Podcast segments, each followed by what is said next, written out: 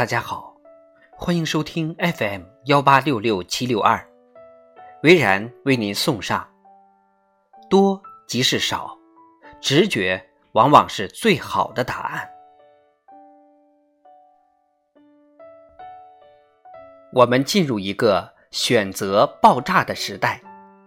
以往我们觉得选择变多能提升生活质量，现在看来并非如此。巴里·施瓦茨在2005年出版的《选择的悖论：为什么多就是少》，副标题是“多即是少”。这很容易让我们想到极简主义者们所推崇的“少即是多”。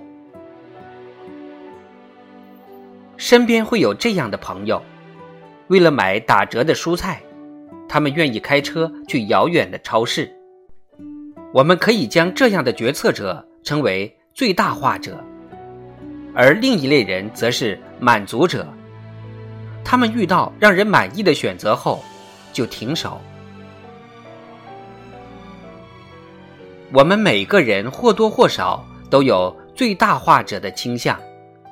和朋友聚餐的时候，选中餐还是西餐？那家口碑不错的云南菜排着长队，那家有空位的烤肉评分又不太高。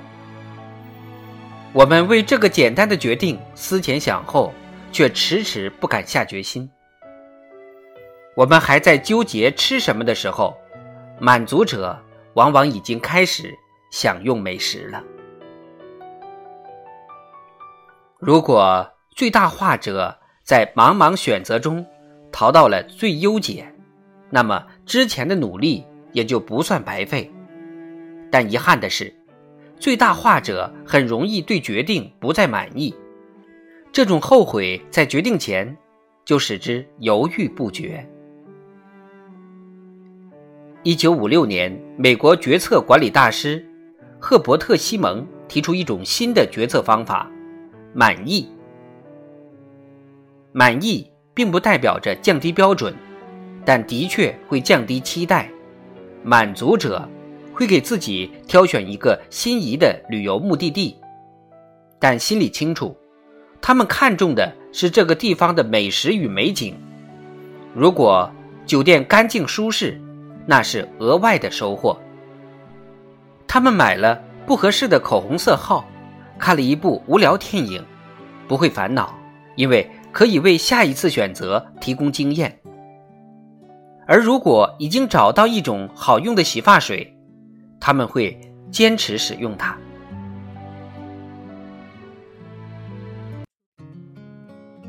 每一个选择都会带来满足感，同样也会带来一些缺憾。在《决断两秒间》中，作者马尔科姆。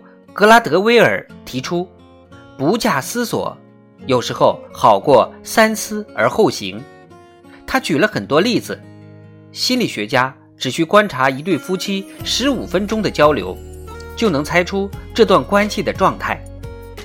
顶级的鉴定专家只看一眼，便能判断出一件文物的真伪。而我们做决定时，一般习惯于尽可能多的收集信息。获得的信息过多，就容易受到干扰。剔除不重要的信息，反而能做出准确判断。除了关键信息，很多技巧无法用语言说清楚，比如基于理性分析的积累。在电影《萨利机长》中，男主角在紧急情况下瞬间做出了迫降哈德逊河的决定。拯救了一百五十五人的生命。这个在二百零八秒钟下达的命令，需要事后十几遍的模拟才能确认是一个正确的决策。另外，还有瞬息之间的高压。美国的象棋高手乔西·维茨金，曾在一次太极拳的比赛中伤到了手。后来，他在象棋比赛中常常回忆这个场景。使自己回到受伤的状态中，他说：“与生死的一刹那类似，紧急关头，我们会本能的将重要信息放大。如果瞬间决策可以在生活中得到应用，我们就不致淹没于浩瀚的选择之中。我们想要的答案往往来自内心，而非源于外界。接受直觉的引导，有时候反而简单准确，而其前提是对自己的清晰认知和丰富经验带来的掌控能力。